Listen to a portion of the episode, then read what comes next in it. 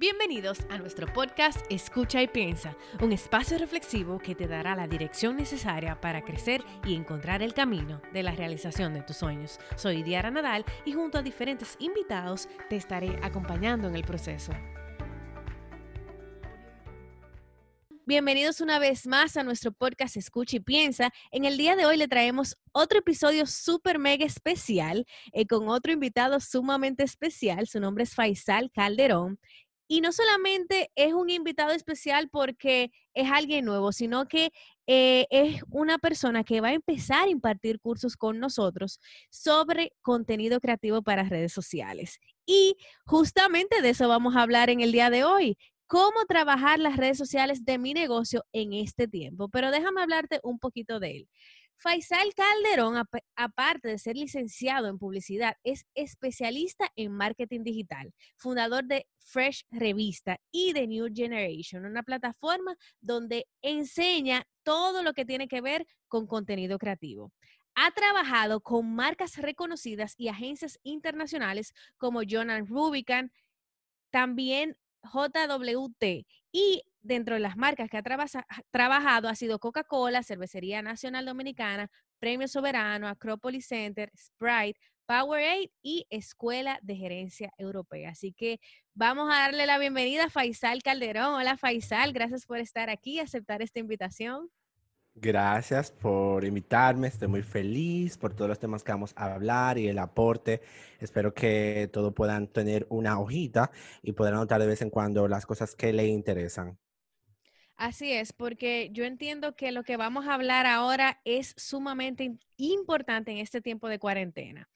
Y cuéntame, Faisal, ¿cómo te ha ido en esta cuarentena? Señores, Faisal publicó en su último post un hombre que trabaja marketing eh, digital duró 31 días sin publicar. Entonces, lo grande que es que cuando tú duras mucho sin publicar, eh, Instagram te tumba, pero no. Aquí fue todo lo contrario. Quiero que empecemos a hablar eh, de eso.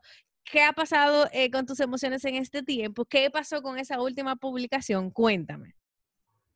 Bueno, primero que nada, Gracias de nuevo por invitarme y qué bueno que tú mencionaste en la introducción que yo era fundador de Generation Fresh.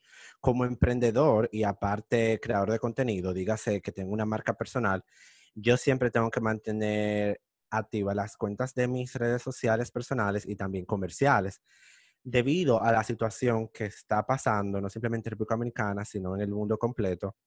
Yo noté que las ventas cayeron y varios eventos que ya tenía planeados se tuvieron que pausar y eso afectó mi estado emocional, no simplemente por eh, el estado económico, sino también por cosas personales como preocuparme por mi familia que vive en Estados Unidos, preocuparme por mi madre que sufre de la presión y cosas así. Entonces yo me senté y dije, bueno, yo tengo que enfocarme en organizar mis negocios y luego mi vida personal. Y una vez que yo haga eso, me voy a preocupar por mi eh, salud mental y mi vida. Cuando yo tuve todo en orden, entonces yo dije, bueno, pues me voy a dedicar a mi, mi, marca personal. Y en ese transcurso, lamentando el caso, duré 31 días, lo cual no todo emprendedor se motiva a hacer ese detox de social media, pero yo lo hice y yo creo que a mí parecer, si yo hubiese seguido creando contenido, yo... Ah, ¿Cómo te explico? Te da, te da, una vaina.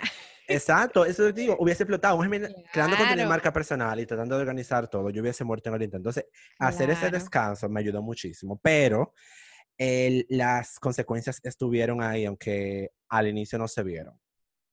¿Cuáles consecuencias? Cuéntame. O sea, las consecuencias que todo el mundo cree que mm, van a estar ahí es que Instagram te distorsiona el algoritmo, ¿no? Lo que no saben, el algoritmo se afecta de muchas formas. Un ejemplo puede ser que tú estás haciendo cosas ilegales como crear spam, dar muchos likes, poner muchos comentarios, enviar mucho contenido masivo a otras cuentas. Eso afecta a tu algoritmo.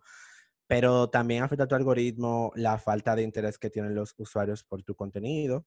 Y de igual manera, abusar de ciertas cosas. Un ejemplo, publicar muchas publicaciones al mismo tiempo o publicar muchas historias en el Instagram muy corrida.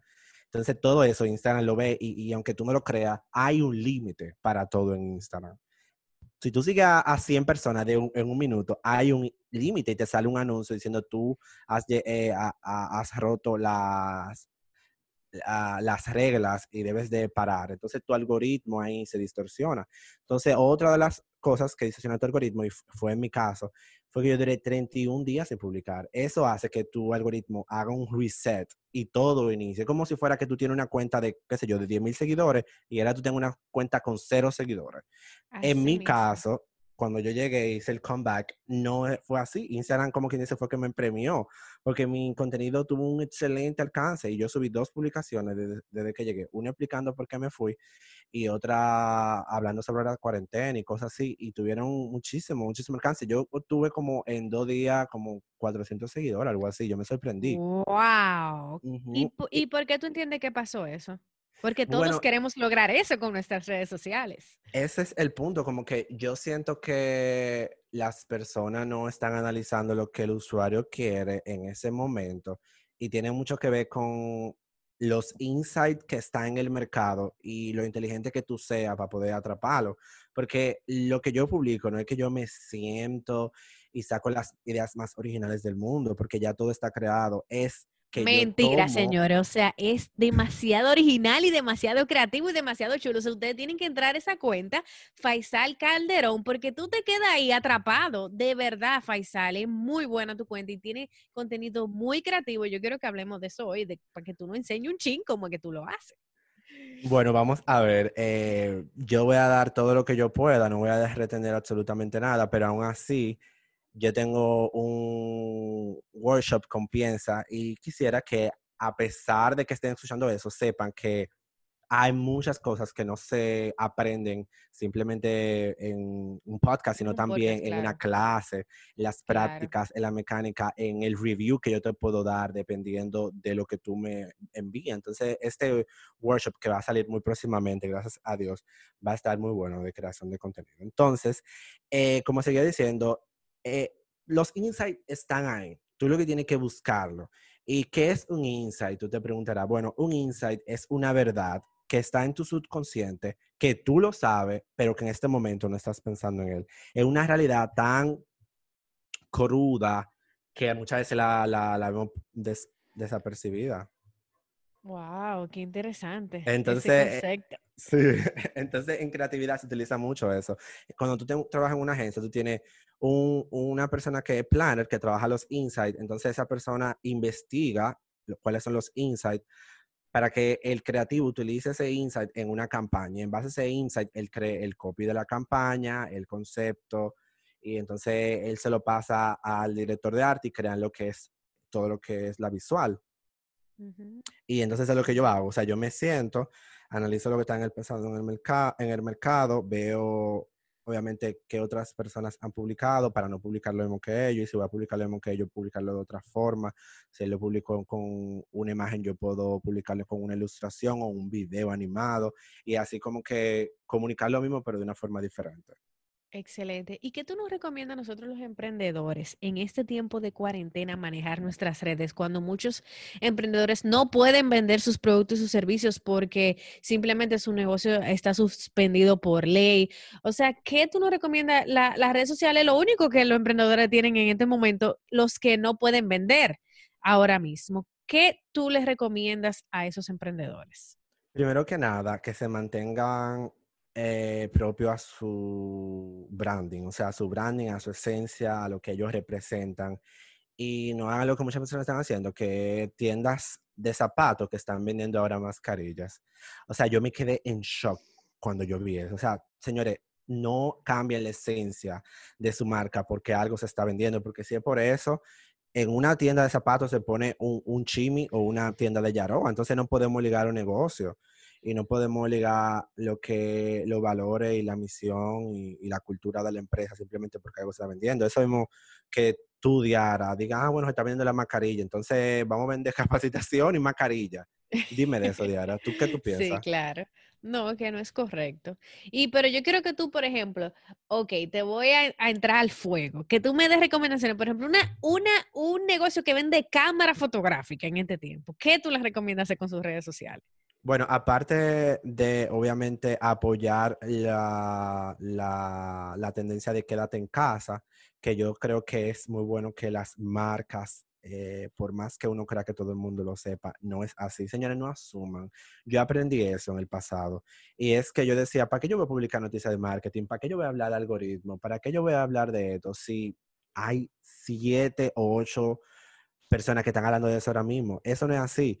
Las personas que me siguen a mí no siguen a fulano, no siguen a Pedro, no siguen a Marte, no siguen a Perú, a quien sea. Te siguen a ti y esa persona muchas veces ni siquiera quieren escuchar lo que esas otras personas dicen. Esa persona quiere escuchar lo que tú digas. Entonces, hay muchos mensajes que están en el mercado que se ven muy repetitivos, pero tú lo puedes comunicar de una forma diferente y llegar a tu comunidad y que tu comunidad la comparta. Entonces, sigue comunicando lo de quédate en casa, eso es lo primero. Sigue apoyando las buenas causas, pero también dando un poco de esperanza de que las cosas van a mejorar. Entonces, en esta temporada, aparte de mantenerte eh, firme en, tu plan de negocio, en lo que tú eres, en tu valor, en tu, en tu visión y en la forma en que tú te comunicas, intenta de inspirar, intenta de dar karma y de motivar a las personas que se queden en su casa, porque yo tengo, entiendo que muchas personas todavía no lo entienden. ¿Y cómo tú puedes seguir vendiendo? Bueno, eh, y que la gente se quede en casa. Bueno, aplica lo que es delivery, aplica mucho lo que formatos digitales, sea una capacitación online o un ebook. O también un ebook, o sea, como... Ah, yo lo dije ahora mismo.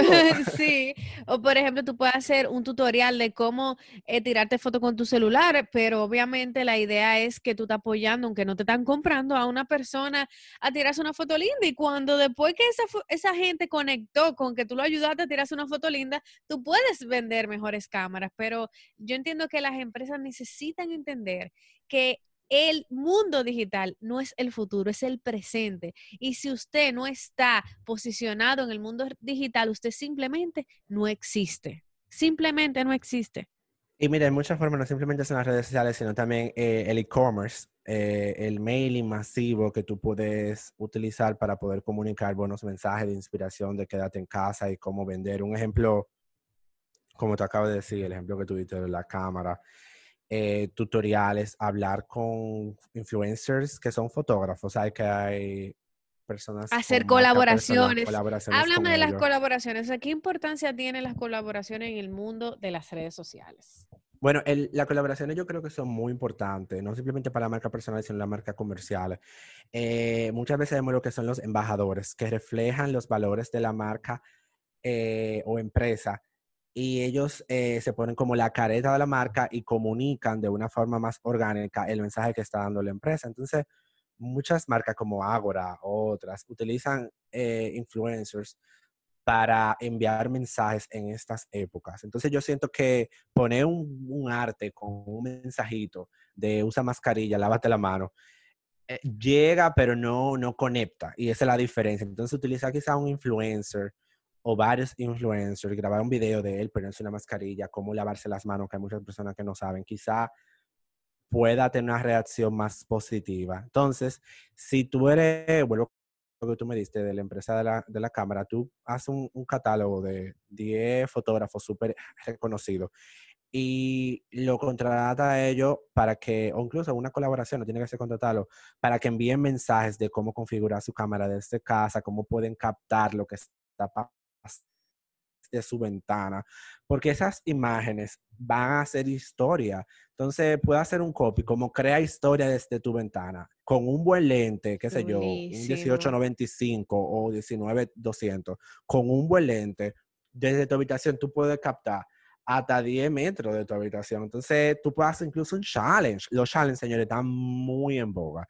Si tú eres una marca y tú haces un challenge motivando a la persona que compren tus productos, digas el lente, porque el lente, ese lente no todo el mundo lo tiene. Cómprate el lente, tú vas a poder hacer fotos desde tu, ventana, o sea, la gente se abre loca, eso puede hacer viral. Y la gente se une a ese challenge y comienza a comprar lente, te lo llama a tu casa en delivery y ahí está creando un plan de negocio, está creando un challenge que se puede hacer viral y está utilizando para comunicar esa promoción influencers de fotografía y ellos te van a enseñar a través de tutoriales cómo instalar el lente, cómo configurar ese lente, cuál es el diafragma que tiene que utilizar, cuál es el tipo de edición que está más en boga y un sinnúmero de contenido que puede surgir de ahí. Y una pregunta para la gente que no sabe lo que es un challenge. ¿Tú me puedes explicar y cómo yo puedo hacer uno? Bueno, eh, yo siento que los challenges están surgiendo nuevamente, no porque son cool o divertidos, sino porque la mente humana necesita. Necesitamos entretenimiento. Cuando estamos en cuarentena, en cuarentena, llegamos a saturarnos de pensamientos negativos. Y para despejar la mente y ir a un lugar más positivo, nos entretenemos haciendo algo que puede ser divertido, se puede hacer en familia, obviamente manteniendo distancia.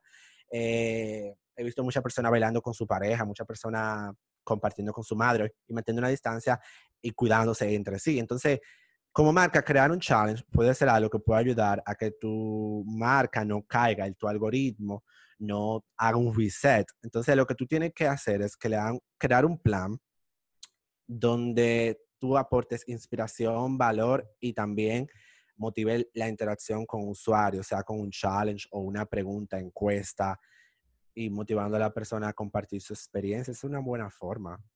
Exacto, o sea, la idea es que los challenges se compartan experiencias y que la gente se rete a compartir algún tipo de tema, ya sea una foto, ya sea una actividad, una experiencia que común, o sea, conjuntamente crea una interacción muy potente y también conecta mucho con la marca que la creó.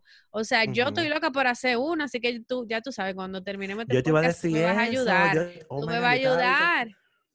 Yo estaba diciendo, antes de comenzar, estaba diciendo, me gustaría hacer un challenge, pero o sea, que sea como eh, que represente una marca y unirme a ese challenge y motivar a que las personas participen, porque algo muy importante, si tú haces un challenge, tú tienes que poner una personalidad que haga ese challenge. Entonces, ¿quién va a ser? Obviamente tiene que ser el embajador de tu marca o el fundador de la marca o lo mismo, ¿cómo se dice? Los mismos usuarios. Grábense, mándenlo y nosotros lanzamos eso en nuestras redes sociales. Pero sí, yo creo que los retos vinieron para quedarse por un largo tiempo porque eh, la gente está dándose cuenta que son muy saludables para la mente y tú te ejercitas y aunque hay muchas personas que están viéndolo como algo negativo, yo creo que son totalmente saludables. Excelente. Y una pregunta, yo quiero que tú le des una, una recomendación fácil a las personas de cómo pueden mejorar la calidad de sus publicaciones y cuáles son los tipos de contenidos más relevantes que puedan provocar eh, interacción. O sea, ¿qué es lo que quiere Instagram de nosotros? Dile a la gente para que la gente se esfuerce y venda más. Bueno, dependiendo de la época, porque hay ciertos momentos que cierto tipo de contenido no funciona. Un ejemplo, cuando estaba la crisis de la política y el cambio de elección, la gente no quería leer absolutamente nada que no tuviera que ver con eso. Entonces tú tenías que ajustar tu estrategia y poder comunicar algo que tuviera que ver con eso. Entonces ahora que está el coronavirus y algo más genérico, mundial, que no se enfoca simplemente en República Dominicana, tú tienes que saber cómo comunicar eso y que mantenga tus valores. Entonces, muchas veces no simplemente inspirar, sino también crear un contenido humorístico que no caiga en algo ofensivo. O sea, mantener una línea muy distante entre ofensivo o, o vulgar y que se vaya más a lo positivo, pero que dé risa y que sea algo que aunque tú puedas identificar. Entonces ese contenido ahora mismo es el que está generando más Esta tendencia. Sí, eso es lo que yo veo. Por eso nosotros creamos nuestro segmento de cosas que pasan en Piensa. Los que no lo, no lo han visto, pásense por el IGTV de Piensa. Porque eh, realmente el contenido tendencia, señores, es el contenido humorístico. Y si, mira, es un reto. O sea, las redes sociales es un reto. Las redes sociales, pero te permiten estirarte te permiten conectar porque que algo orgánico, o sea, lo que Instagram quiere es que las cosas que sean orgánicas conecten. Entonces, como Instagram está apostando a la conexión con tu audiencia, ellos siempre van a apostar a que tu contenido le guste a las personas. Por eso tenemos que esforzarnos. O sea, si tú también ves últimamente las redes de piensa, eh, nos estamos esforzando porque nosotros sabemos que al final todo eso eh, se traduce en, en, vender, que al final eso es todo lo que el emprendedor quiere, vender más, posicionar mejor su marca, ayudar a las personas y todo el tema. Yo tengo un tema muy importante, Diara, y es que se lo digo a todos mis clientes, a todos mis amigos, y me preguntan, Faisal, ¿por qué tú en el 2017 publicaba como que mucha noticia? Explicaba cuáles son los términos más reconocidos en el mundo del marketing.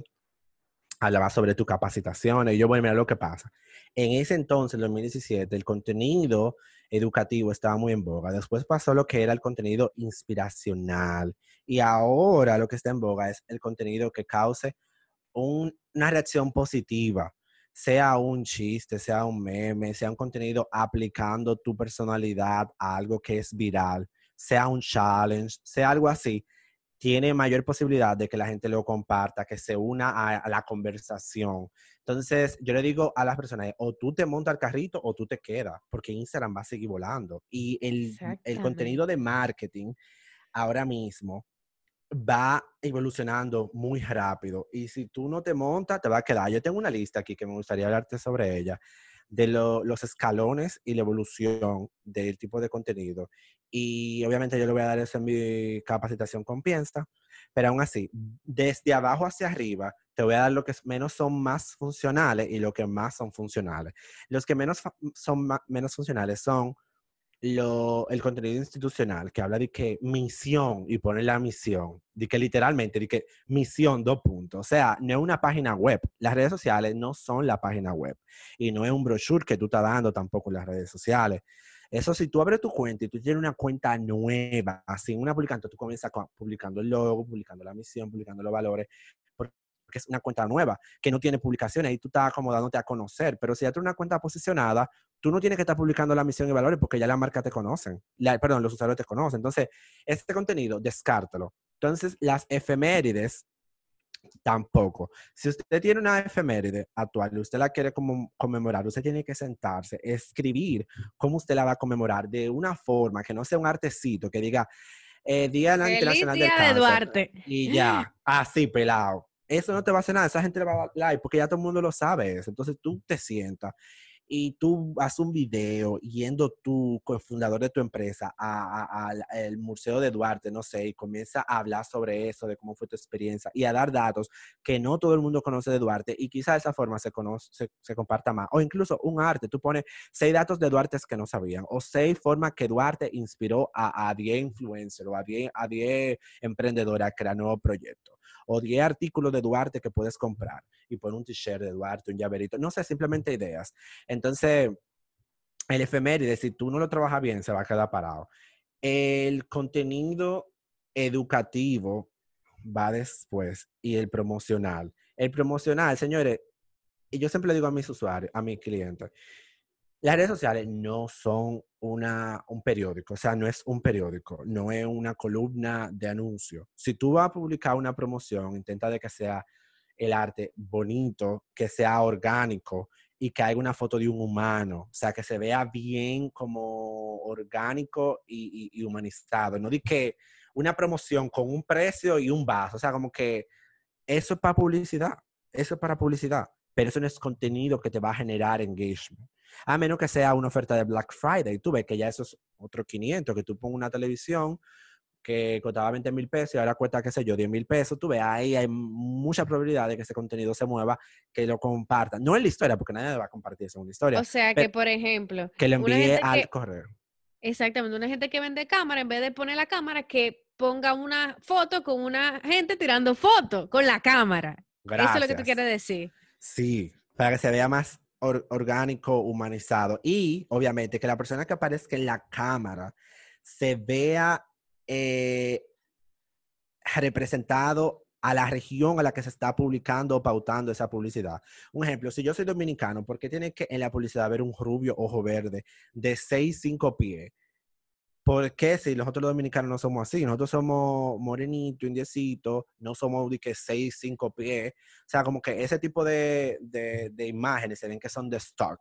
Tú necesitas que tu marca utilice modelos o influencers que representen a tu país y por eso existe el marketing de influencer, porque intenta de que el usuario se sienta identificado con esas personas. El producto. exacto, con esas personas y el producto. Entonces, el educativo eh, va, o sea, va promocional, después va educativo, o sea, no tengo que definir porque usted sabe que es lo que educativo, entretenimiento, ese tipo de contenido va más arriba de lo educativo porque las personas los, lo comparten, puede tener una reacción muchas veces muy positiva y muchas personas se quedan em, embelesados viendo ese tipo de, contenido a, ver qué va a pasar al final. No sé si tú has visto video que dicen que tienes que verlo hasta el final para poder entenderlo.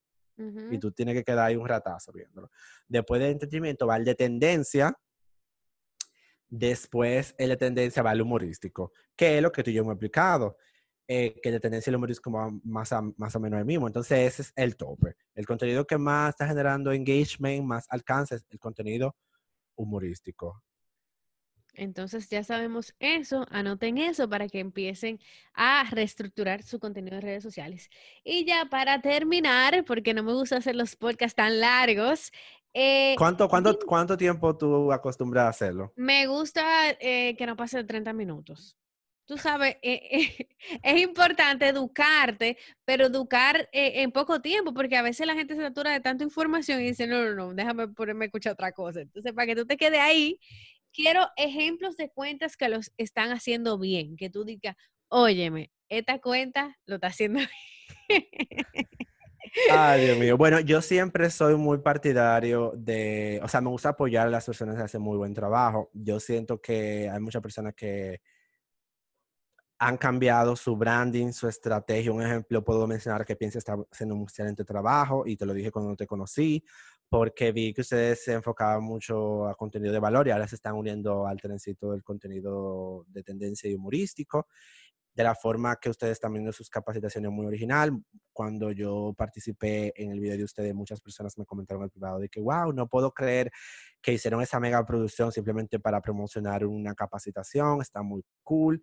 Y yo siento que ese tipo de contenido deberíamos de analizarlo, guardarlo y poder replicarlo con otro concepto y otro, guion, obviamente, para que puedan entender como que, que, por ahí va el rumbo. Entonces piensa, un ejemplo, Fresh Revista, que uno de mis proyectos que volvió, lo tenía pausado, eh, como una plataforma que informa contenido de valor, pero humorístico. O sea, tú puedes aprender a través del humor y es muy cool. Eh, otra cuenta que está muy, muy, muy en boga y que no quiero descartarla para nada es eh, Snack Report, el, una cuenta que publica mucho, mucho, mucho contenido de tendencia. Ellos son uno de los primeros que siempre publican el contenido de tendencia y muchas personas la siguen. Una, una, cuenta que creció en muy poco tiempo, nada más tiene como un año y medio y tiene como 40 mil seguidores.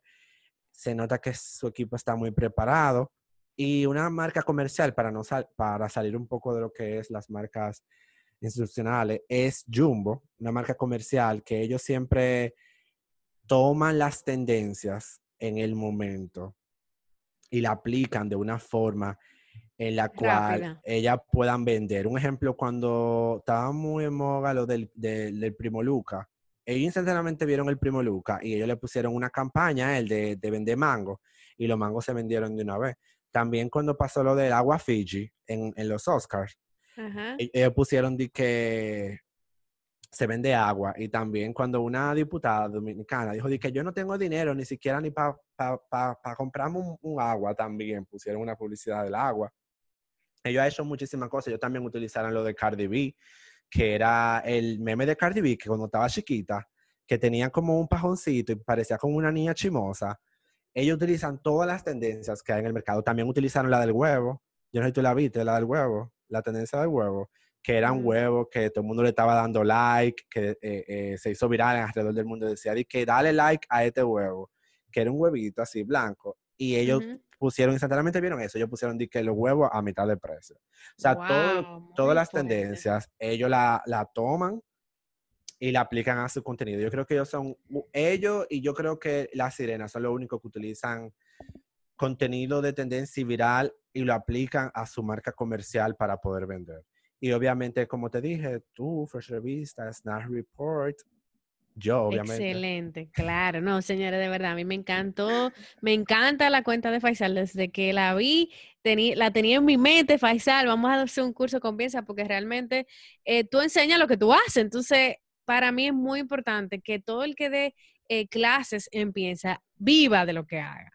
Entonces, eso es lo que yo digo, señores.